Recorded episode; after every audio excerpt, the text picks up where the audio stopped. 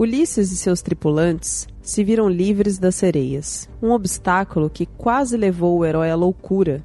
E graças aos esforços de todos, nenhum dos navegantes foi morto ou mesmo ferido. Mas seu retorno para casa ainda estava longe de ser tranquilo. Ao longe era possível notar o estreito de Messina se aproximando. Era o único caminho a seguir, e Ulisses se lembrou das palavras da feiticeira Circe, Assim como ela o aconselhou que fazer ao passar pelas sereias, a sábia mulher também lhe informou do perigo da região desse estreito. Desta vez, era ainda maior. Não apenas um desafio, mas sim dois, um de cada lado das águas. Silas e Caríbides eram os nomes das criaturas que habitavam o local. O barco se aproximava do local e o herói, apesar de saber do perigo, não avisou seus companheiros. Tinha que tomar uma decisão e não poderia deixá-los alarmados. Do lado esquerdo do estreito se encontrava Caríbides, um monstro gigantesco que morava sob as águas e possuía uma enorme bocarra que abria sempre que um barco passava por ali, engolindo toda a tripulação num grande redemoinho, quando em seguida cuspiu os destroços das embarcações. Do lado direito, escondida numa caverna da encosta do estreito, morava Sila, uma horrenda criatura.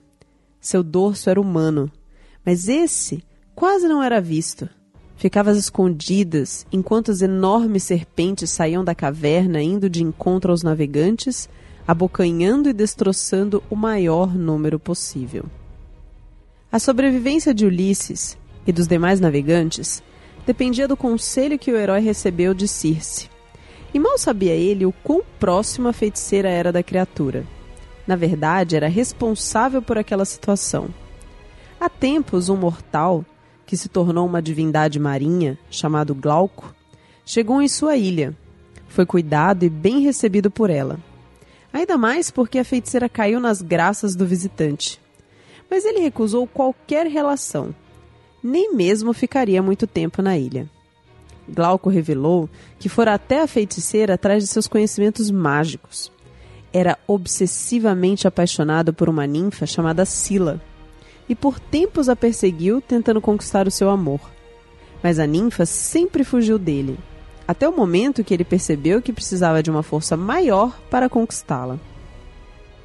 O deus marinho ignorava que Circe era quem estava apaixonada por ele e conforme ele contava o quanto desejava a ninfa, demonstrando seus sentimentos sinceros, mas ao mesmo tempo neuróticos, tornava a feiticeira cada vez mais enraivecida.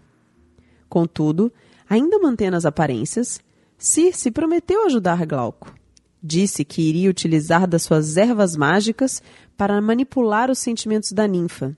Ela, no entanto, tramava algo muito pior Aproveitou a oportunidade para se vingar da rival, já que sabia que não mudaria os sentimentos do deus. Glauco então partiu da ilha, na esperança de em breve se unir com sua paixão. Circe, por sua vez, procura por Sila. Ao encontrá-la e verificar onde costumava se banhar todos os dias, atira suas ervas mágicas nas águas, momentos antes da ninfa iniciar seu banho. A inocente Sila sem suspeitar de sua terrível sina, banha-se como de costume, até o momento em que percebe não estar sozinha.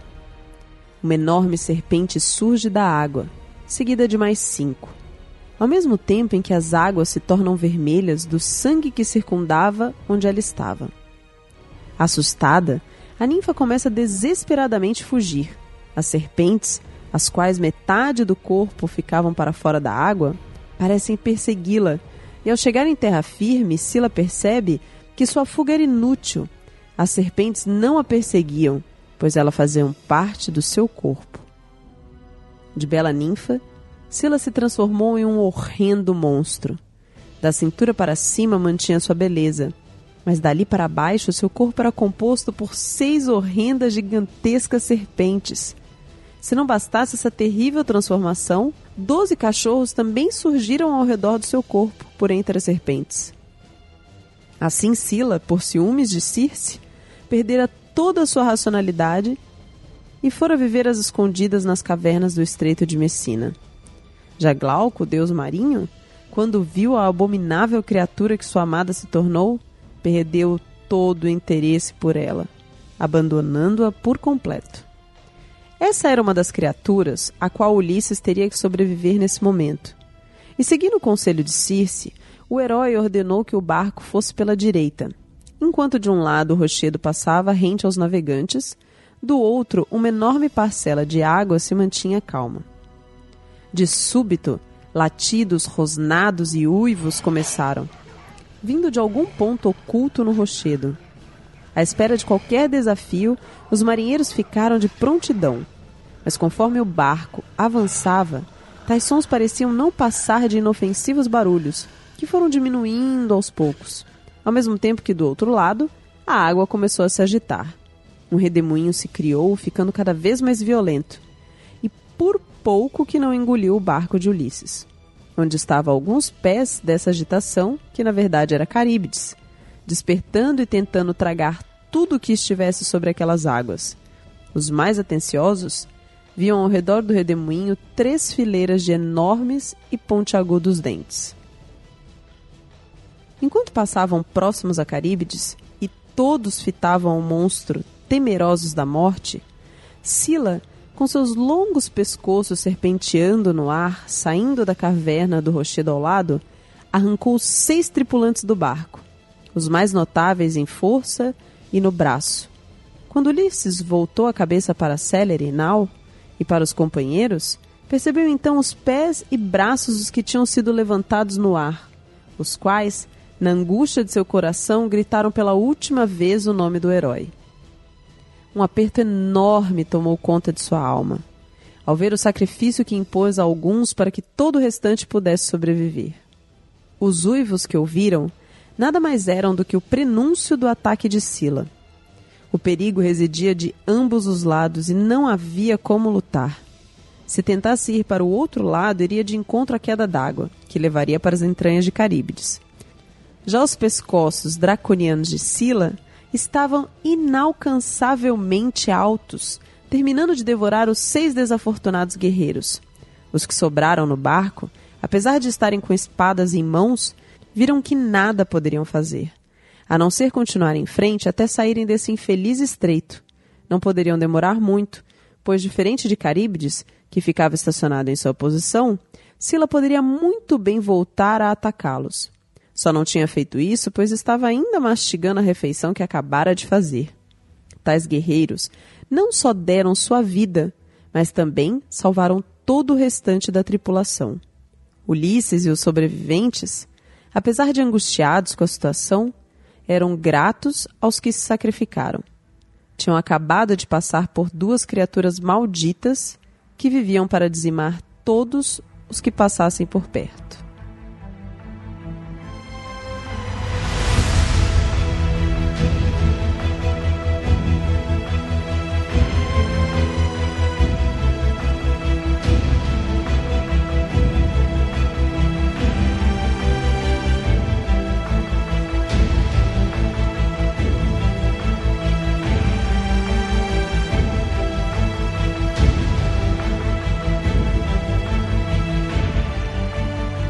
Muito bem, ouvintes, bem-vindos ao capítulo 6 do Manual dos Monstros. Nesse episódio eu falarei de Silas e Caríbides, dois dos mais mortais monstros da mitologia grega.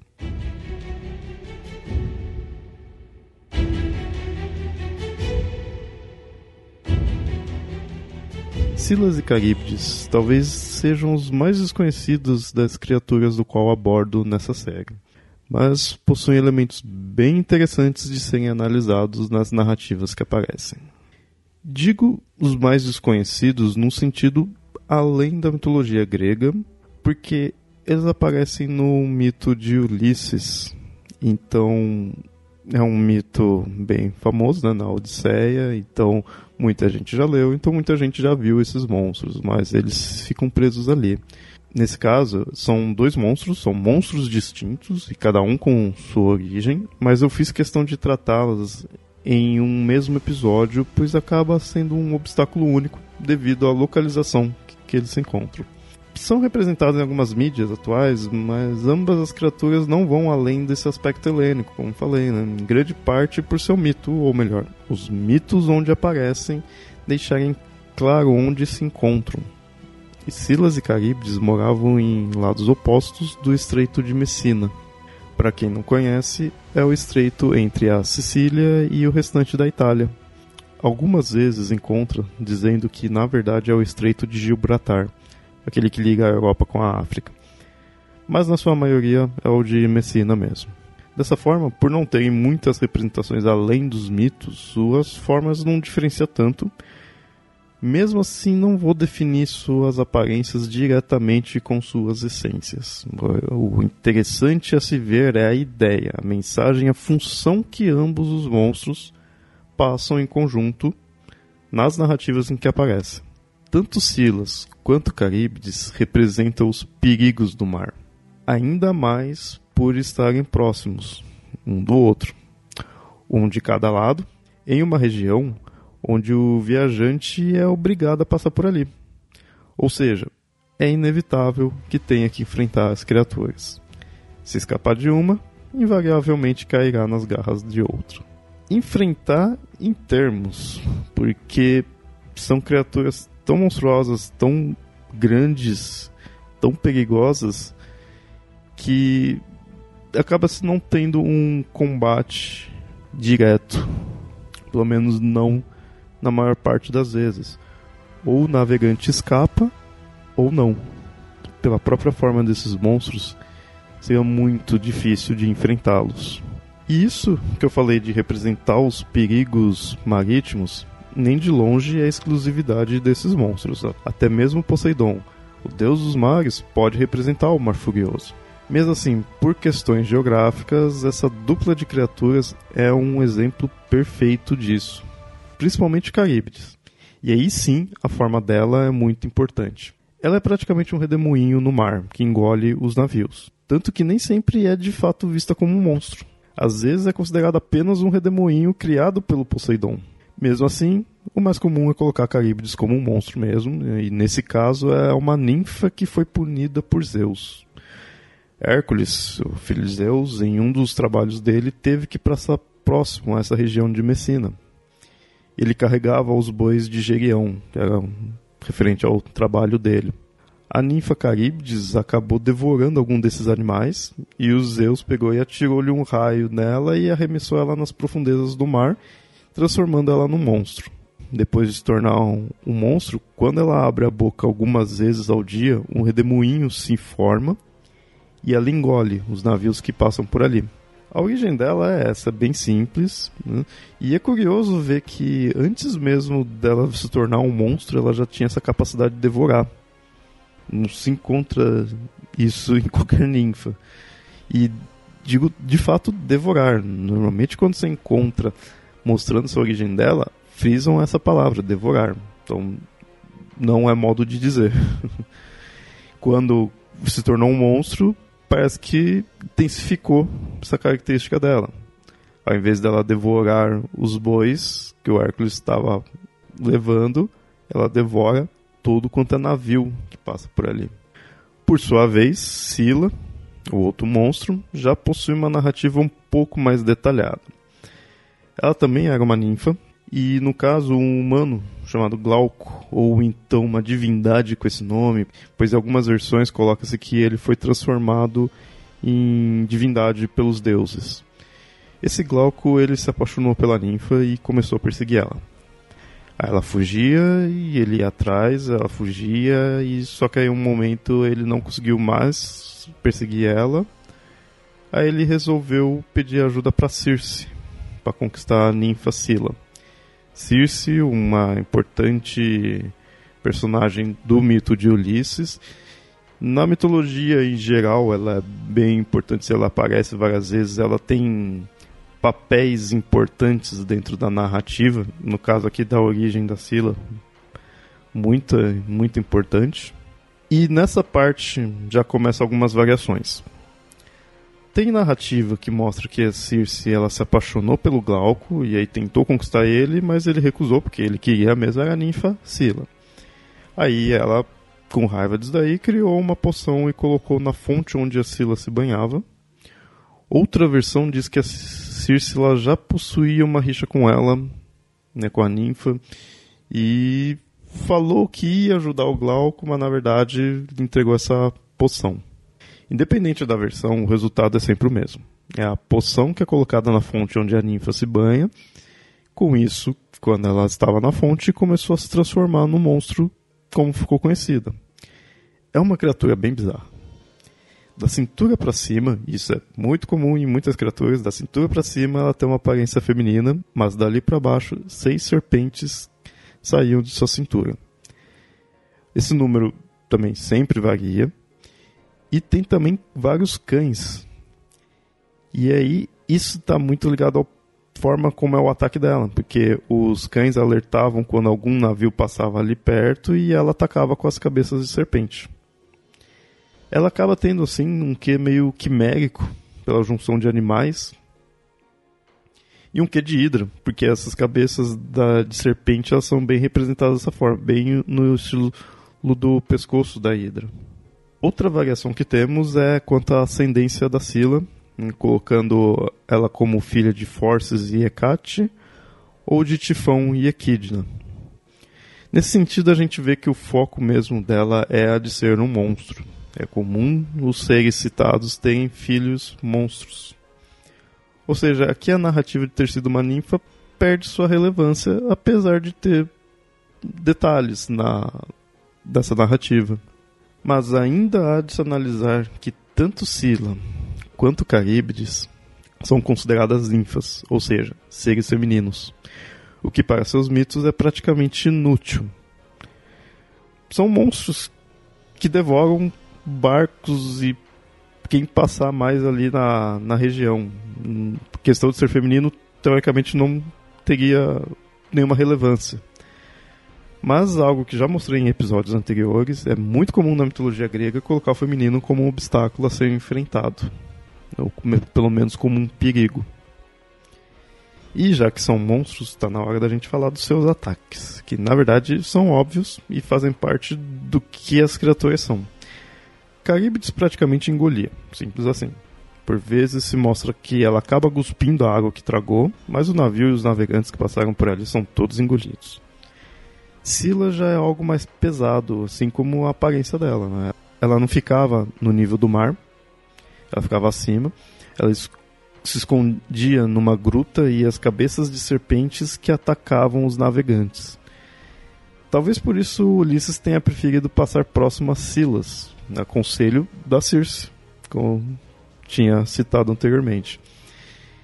Assim ele perderia alguns homens, que foram pegos pelas cabeças de serpentes do monstro, mas não toda a sua tripulação, caso ele passasse do outro lado, mais próximo de Caríbites. Então a gente vê que mesmo sendo desconhecidos, porque eles ficam mais presos da narrativa do Ulisses e não se vê tantas outras representações assim, isso comparado com os outros monstros que, que eu estou citando aqui nessa série, são de fato os mais desconhecidos.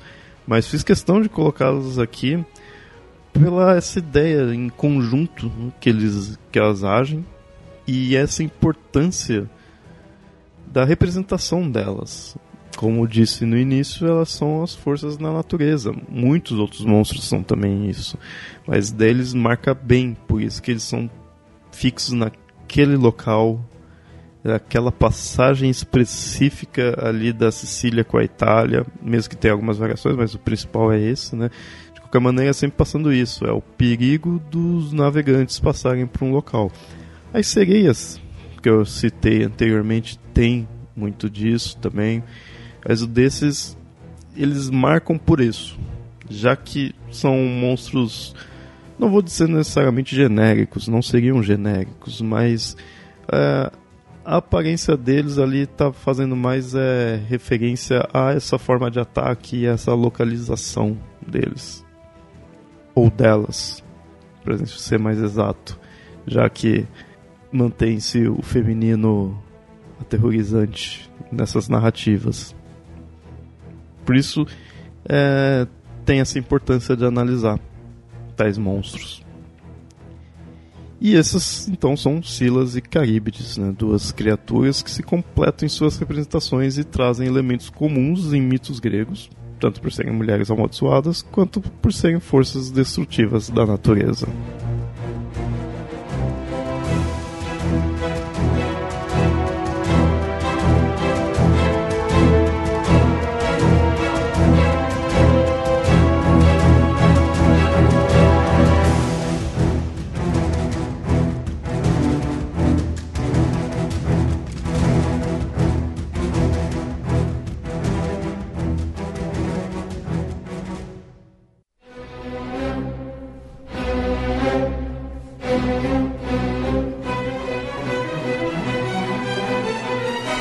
Criação, roteiro e edição desse episódio: Leonardo. Revisão: Nilda. Locução narrativa: Marcela Ponce de Leão. Esse é o Manual dos Monstros, um podcast do projeto Mitografias. Para conhecer outros podcasts, textos, artigos e trabalhos acadêmicos, acessem mitografias.com.br. E não se esqueça de nos seguir nas redes sociais: facebook.com/papo lendário e mitografias no Twitter e no Instagram. Para comentar, você pode ir no próprio site ou enviar e-mail para contato@mitografias.com.br. Tal podcast só existe graças ao apoio dos padrinhos e madrinhas do Mitografias, que colaboram com um valor mensal. Caso você queira colaborar também, acesse padrim.com.br/mitografias. Isso nos ajuda a manter o site e os atuais podcasts e produzir novas atrações.